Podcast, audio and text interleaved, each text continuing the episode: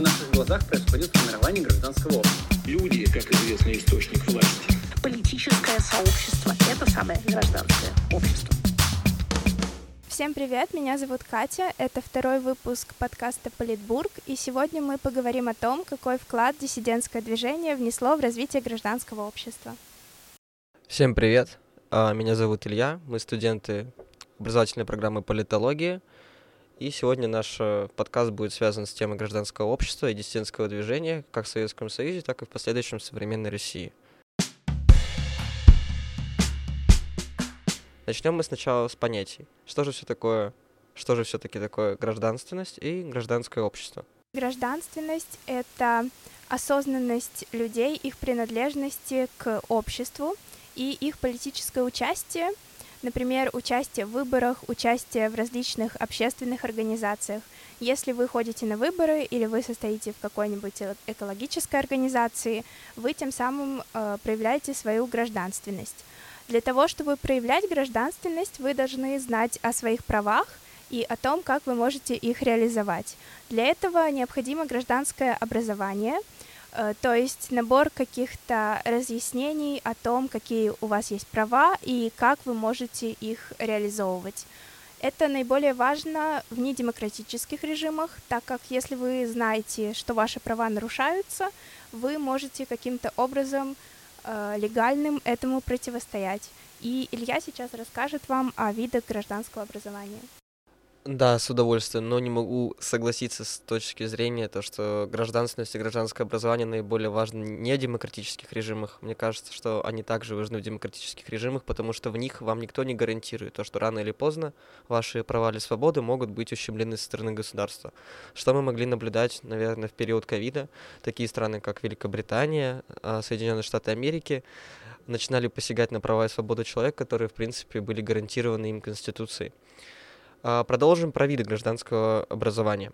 Мы выделили наиболее два ярких и э, противостоящих друг другу, наверное, вида. Это первый вид, который преподносится со стороны государства, то есть гражданское образование — это ответственность и обязанность государства, которую она берет на себя с целью мобилизации масс в политику, но не с целью создания плюристического, плюристического общества или какого-то демократического, а скорее с целью укрепления своей власти.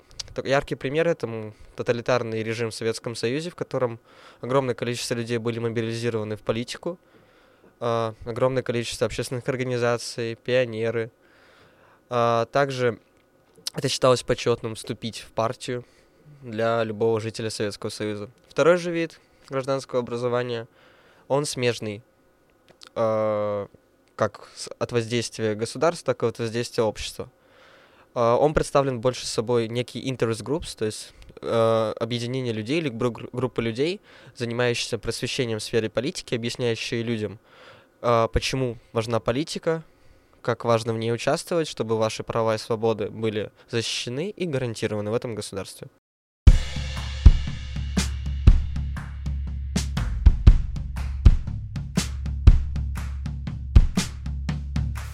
Сейчас мы перейдем непосредственно к тому, что же такое диссидентское движение. И диссидентское движение — это ненасильственное противостояние советской власти. И э, в основном диссиденты занимались тем, что требовали от советской власти соблюдения закона. Диссидентское движение в основном было распространено в 60-е, 80-е годы 20 века в Советском Союзе, и делилась на несколько движений. Например, э, интересно, что было женское движение, которое рассказывало о трудностях быта женщин в Советском Союзе. Женщины выпускали э, журнал «Мария», который выходил в сам издате, то есть они самостоятельно печатали и распространяли этот журнал. Также были различные национальные движения, которые боролись за автономию национальных республик в составе Советского Союза. Были и экологические организации, и правозащитные организации. Например, э, в правозащитном движении было развито адвокатское сообщество. Они занимались тем, что помогали незаконно осужденным, э, представляли их интересы в суде. Также в правозащитном движении мы можем выделить инициативную группу по правам человека, которая занималась освещением политических репрессий в Советском Союзе.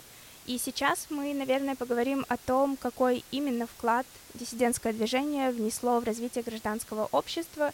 Существует мнение в обществе, то, что все диссиденты, которые существовали в Советском Союзе, они никак не повлияли на формирование общества, на изменение системы государства, на изменение самого тоталитарного режима, потому что, как мы знаем прекрасно, э, неотъемлемым атрибутом данного диссидентского движения была миграция. Она была вызвана угрозой жизни, угрозой, э, угрозой близким, э, которые окружали тебя, когда ты пытался позиционировать себя как независимого от государства члена общества свободного существует мнение, которое характеризует то, что диссиденты ничего не добились и ничего не сделали. Лично я считаю, что это неправильно, потому что именно сейчас мы можем, наверное, видеть плоды этого диссидентского движения. А, один из них — организация «Мемориал», которая с начала перестройки, а, благодаря инициативе Сахарова, один из важнейших, наверное, и самых влиятельных, возможно, э, диссидентов того времени, стал инициатором создания организации «Мемориал», которая сейчас э, занимается в первую очередь деста- десталинизацией. Именно она позволяла повысить уровень осознанности к репрессиям в обществе. То есть важный был момент проговаривания проблемы, которая существовала в обществе, которая была связана со сталинскими репрессиями. Даже процесс дест- десталинизации, деста, ну, Сталин, да, десталинизации полностью не исключила вопрос репрессий советской политики. Они просто приобрели другой масштаб и другой характер. Сталинские репрессии характеризовались массовостью и неточечностью. Также чаще всего жесткими расправами над людьми, которые подверглись данным репрессиям. Репрессии 60-х были связаны с помещением в психушку, также с попыткой э, эмоционального давления на объект, как часто было, например, э, с Владимиром Войновичем, это известный советский писатель, тоже участник диссидентской группы. Что касательно психбольниц, Данный опыт пришлось пройти Валерии Новодворской, одной, наверное, из самых ярких представительниц диссидентского движения в Советском Союзе, а потом и одной из ярких представительниц политической жизни России 2000-х. Сейчас мы перейдем к другим достижениям диссидентского движения в Советском Союзе. Важным инструментом влияния была хроника текущих событий. А, это был бюллетень, который а, публиковался в сам издате и э, люди, диссиденты в первую очередь, распространяли эти бюллетени между другими людьми, они сами перепечатывали их и передавали из рук в руки. Таким образом создавалось сообщество людей, которые заняты общим делом, у них было какое-то общее действие, и, как мы знаем, эм, одним, одной из функций гражданского общества является какое-то общее действие, которое сплочает людей – и объединяет их без участия государства. Хроника текущих событий и была одним из таких инструментов. То есть это была попыткой формирования собственной повестки информационной, отдельной от государства, с целью формирования самосознания и просвещенности в обществе касательно реальных дел в государстве.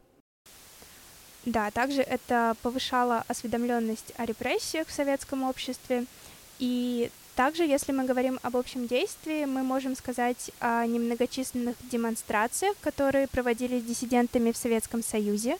Например, э, демонстрация семерых на Пушкинской площади в 1968 году, или же митинг в поддержку Синявского и Даниэля, писателей, которых арестовали за публикации их произведений за границей.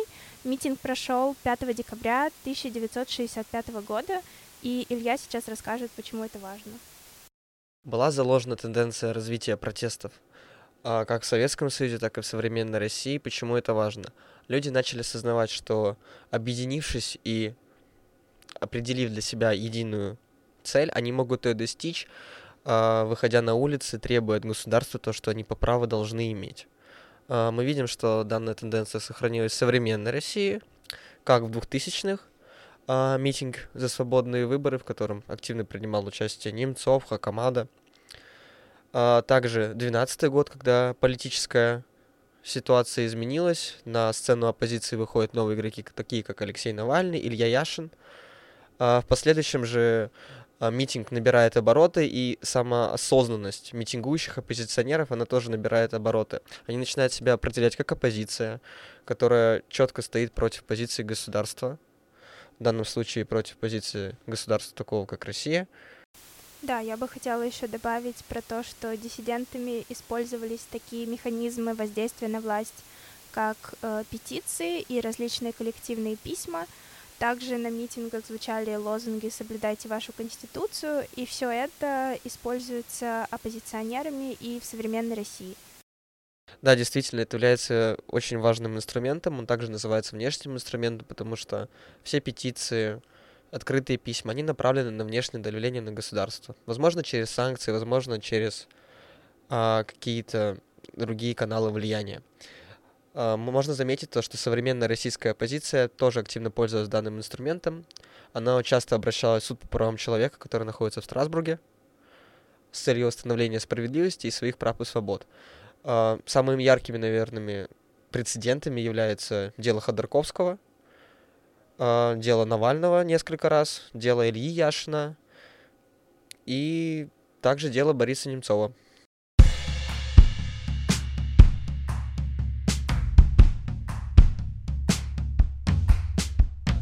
И сейчас мы перейдем к вкладу личностей в развитие гражданского общества. Наверное, личность в плане гражданского общества является краеугольным камнем, особенно в Советском Союзе. Потому что гражданское общество в Советском Союзе, если его можно так назвать, диссидентское движение, оно было представлено выдающимися, харизматичными, талантливыми креативными людьми. А, они, каждый по своей сути, были лидерами, с моей точки зрения. Один из них был Сахаров, который стал инициатором э, формирования организации Мемориал, которая по сей день, я надеюсь, все еще действует в рамках Российской Федерации, несмотря на все сложности, которые создает им наше же государство.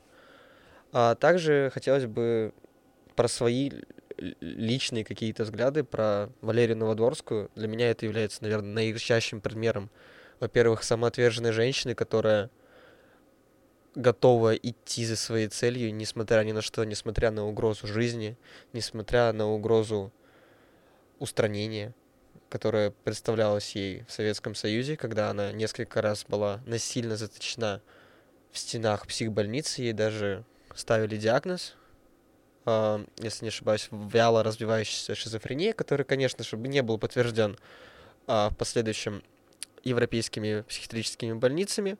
Она специально ездила туда, чтобы показать, как работает политические репрессии в Советском Союзе в 60-х. Да, и я бы хотела сказать о личностях, которые внесли свой вклад не только во время Советского Союза, но и те диссиденты, которые продолжали свою деятельность и после падения Советского Союза. Например, Сергей Ковалев, который был одновременно депутатом Госдумы и председателем правозащитного центра «Мемориал», который признан иностранным агентом. Он э, занимался тем, что выступал против Первой Чеченской войны, ездил туда, помогал вызволять российских пленных солдат. Э, кроме того, он занимался тем, что участвовал в переговорах с заложниками э, в Буденновске, после которых э, их э, благополучно выпустили. И мы перейдем к вкладу диссидентов в развитие организаций, которые появились уже на закате Советского Союза или после Советского Союза.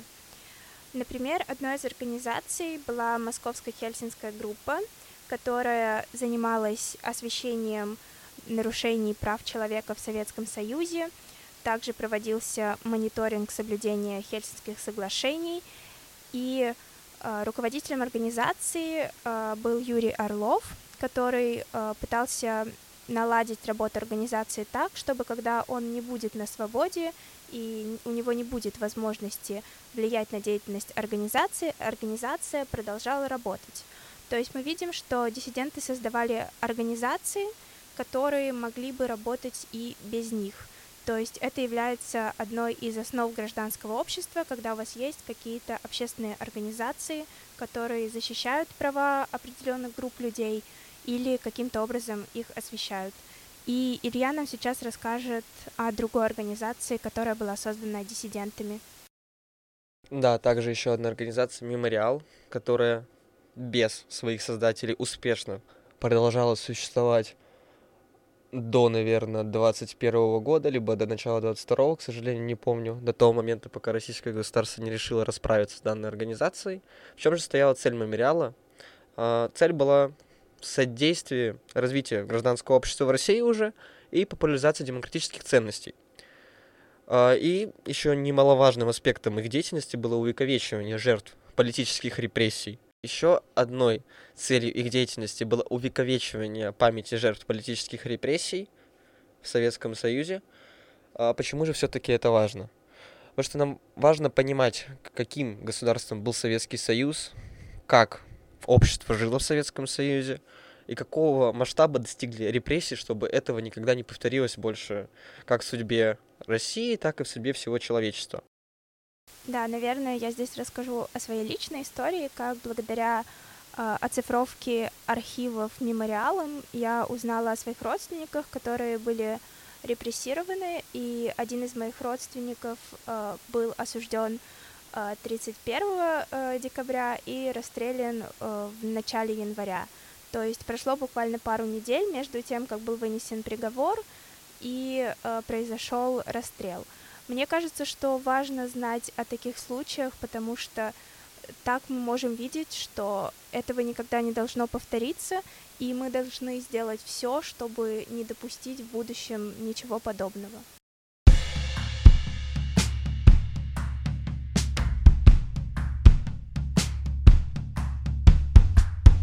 Переходя от гражданского образования и диссидентского движения в Советском Союзе, стоит упомянуть про 90-е. Наиболее яркий момент, когда гражданское образование могло стать фундаментальным в развитии демократического режима будущей современной России. Почему же все-таки это не произошло, какие ошибки были допущены и кто все-таки виновен в этом? Екатерина? Мне кажется, что в 90-е годы государству было немножко не до гражданского образования, то есть люди во власти, наверное, даже не задумывались о том, что нужно как-то прививать демократические ценности обществу, и люди были заняты экономикой, э, политикой и другими вещами, и они даже не думали о том, что нужно как-то развивать демократические ценности, ценности участия и в данной ситуации и государству было не до гражданского образования, потому что у него было достаточно много проблем, и обществу тоже было не до него, потому что тоже было очень много проблем. Я не совсем могу согласиться с этим. Я просто искренне не понимаю, как государство может быть не до гражданского образования, потому что гражданское образование помогает тебе политизировать людей. Зачем это нужно? Возьмем пример тех же самых реформ экономических они не имели особой популярности в народе. Например, политика Гайдара с, отпуск, с отпуском цен. Он сам пишет в своей книге «Крах империи», это его конечная глава, наверное, что данная реформа не была популярна среди народа, потому что народ просто на самом деле, к сожалению, не понимал в силу своей а, экономической безграмотности, которая была вызвана в большей степени образованием, полученным в Советском Союзе, потому что в Советском Союзе никто не объяснял, что такое рынок, как действуют рыночные инструменты. Если бы государство параллельно бы проводимой реформы занималось бы гражданским образованием, люди бы более осознанно бы относились к реформам, проводимым политикой и властью. То есть они были бы интегрированы в политическую систему, как с точки зрения осознания, так и с точки зрения участия. Возможно, а, люди, которые были за границами этого гражд... минимального гражданского образования, проводимого в 90-х, могли повлиять на ситуацию и могли помочь все-таки построить демократические институты, которые мы так хотим сейчас. Да, я с тобой согласна, но мне кажется, что гражданское образование э, должно проводиться систематически и должно уйти много времени, чтобы люди поняли, что демократические ценности это важно, что такое рынок и как это все работает, и невозможно было отпустить цены, рассказать в этот же момент что-то о рынке и о демократических ценностях, и люди бы сразу это поддержали. Просто возникает вопрос, куда шли и чего хотели, какие цели были подставлены перед людьми, которые занимались политикой в то время. Зачем вообще нужно гражданское образование и гражданское общество с моей точки зрения? Это один просто из институтов, который позволяет нам держать демократический режим в балансе, то есть в некой гармонии по Аристотелю, если хотите. А, что это значит? Система сдержек и противовесов. Все прекрасно знают о данной системе. Данная система позволяет удерживать все ветви власти примерно на одном политическом и властном уровне. Это нужно, чтобы происходила правильная сменяемость власти, происходили честные выборы и соблюдались просто законы и правила, которым живет общество, которые должны, наоборот, поддерживать демократический режим, а не как-то его дискредитировать и разрушать. Поэтому гражданское образование это неотъемлемая часть демократизации любого общества и любой страны, с моей точки зрения. Если мы будем фокусироваться только на одной экономике, у нас появится в очередной раз, наверное, олигархат. Почему это происходит? Потому что массы непросвещены с точки зрения политики, они начинают принимать реальность, они как-то бороться с ней и изменять ее. Поэтому люди, которые, может быть, более хитрые, более осведомленные или более умные, возможно, начинают просто э, получать ресурсы и наращивать свой капитал, после чего они начинают активно воздействовать на власть. Что же касательно механизмов участия? Да, говоря о механизмах участия, нам, наверное, нужно разделять то, как государство может влиять на развитие гражданского образования и как общественные организации могут влиять на развитие гражданского образования. И если говорить об этом, я бы хотела рассказать о конкурсе, который проводил Мемориал, э, который признан иностранным агентом совместно с э, российским государством. Это был конкурс, э, в котором э, школьники писали сочинения на различные темы, на тему Великой Отечественной войны, на тему репрессий. Они рассказывали личную историю своей семьи. И таким образом э, школьников, школьникам пытались привить какую-то принадлежность к своему государству и рассказывали им о том, какие, как, какова была действительно история и как, какую роль в ней играли их родственники. Да, все же не существует, наверное, четкой формулы формирования гражданского общества и формирования процесса гражданского образования, но стоит отметить, что решающим фактором в данных процессах будет являться государство. Важность в том, что государство само было направлено на создание условий для формирования гражданского общества. Оно должно быть направлено на демократизацию общества, на предоставление людям, в первую очередь, качественного образования, так школьного, так среднего, так и высшего образования, вне зависимости от степени. Также организация «Мемориал», которая признана иностранным агентом, э, занимается и занималась акцией возвращения имен. Эта акция проводилась раз в год, и люди в различных уголках нашей страны выходили и читали имена своих репрессированных родственников, родственников. И таким образом люди видели масштабность политических репрессий, которые происходили в сталинское время, и люди ощущали свою принадлежность э, к обществу, и возникало какое-то общее действие, и в целом какая-то общность людей, которые заняты одним делом и у которых есть общее прошлое. И мне кажется, что это очень важно в контексте гражданского образования — потому что люди, опять же, видят, э, как происходили репрессии, видят, что это коснулось и их родственников, и таким образом они начинают больше задумываться о прошлом страны и о ее настоящем.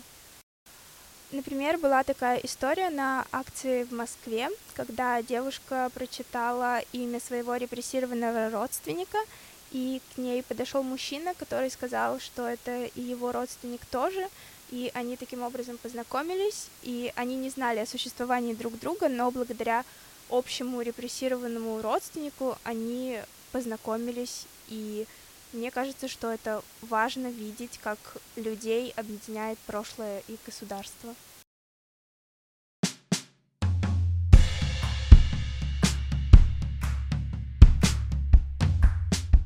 Мы переходим к заключительной фазе нашего подкаста, во-первых, мы хотел бы я суммировать, что было сказано.